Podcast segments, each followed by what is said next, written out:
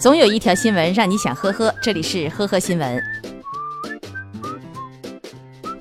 九月八号晚上，湖北高速交警下路大队民警对一辆白色小轿车例行检查时，发现驾驶员邓某二零零一年获得三轮汽车驾驶证，也就是 C 四证，但是没有驾驶小轿车的资格。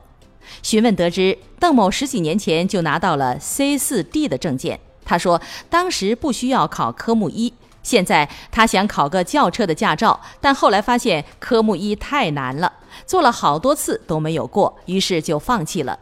最终，驾驶员邓某被罚款两百元，记十二分。八月二十一号晚上，陕西西安的男子小张把车停在路边，开着车窗睡觉。第二天醒来，发现手机不见了，但是他没有在意，也没想着要报警找回。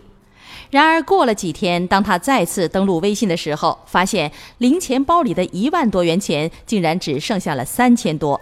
这个时候，小张才决定报警。民警根据消费信息，很快找到了嫌疑人杜某。据杜某交代，他盗取手机后，用刷机的方式刷开了手机，然后又用手机相册里受害人的身份证和银行卡信息破解了支付密码，盗刷了钱财。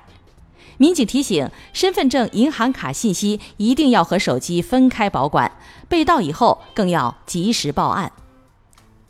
九月二号，广东韶关的朱女士正要开车去上班的时候，发现车头竟然有一个大窟窿，窟窿的边上有很多的爪印、齿痕，车胎也都被咬爆了。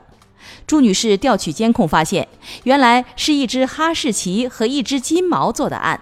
也不知道这只金毛和汽车有什么深仇大恨，它在现场足足啃咬了汽车三个小时，而哈士奇则在旁边来回的走动，颇有放风的味道。然而，由于找不到狗的主人，车辆的几千元维修费只能由朱女士自己出了。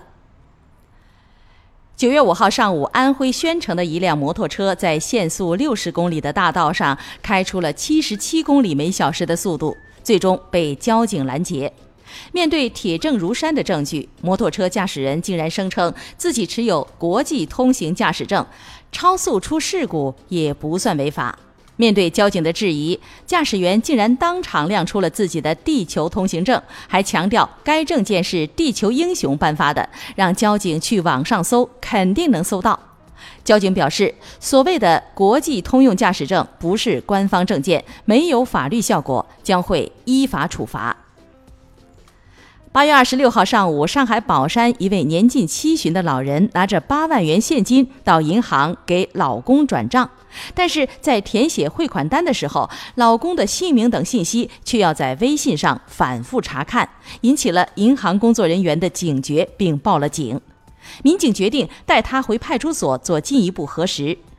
听说要去派出所，老人的情绪激动，转身走出银行，大声叫嚷着还要当街投诉民警。经了解，老人独自生活，几个月前微信添加了一名自称六十五岁、从事秘密工作的单身男子，对方经常嘘寒问暖、送小礼物，令老人心生温暖，从此以老公、老婆相称。近日。对方以资金短缺为由向老人借钱，并嘱咐老人转账的时候如何应付银行工作人员和民警的询问。经过多位民警轮番劝说，老人才明白自己上当受骗了。感谢收听今天的呵呵新闻，明天再见。本节目由喜马拉雅和封面新闻联合播出。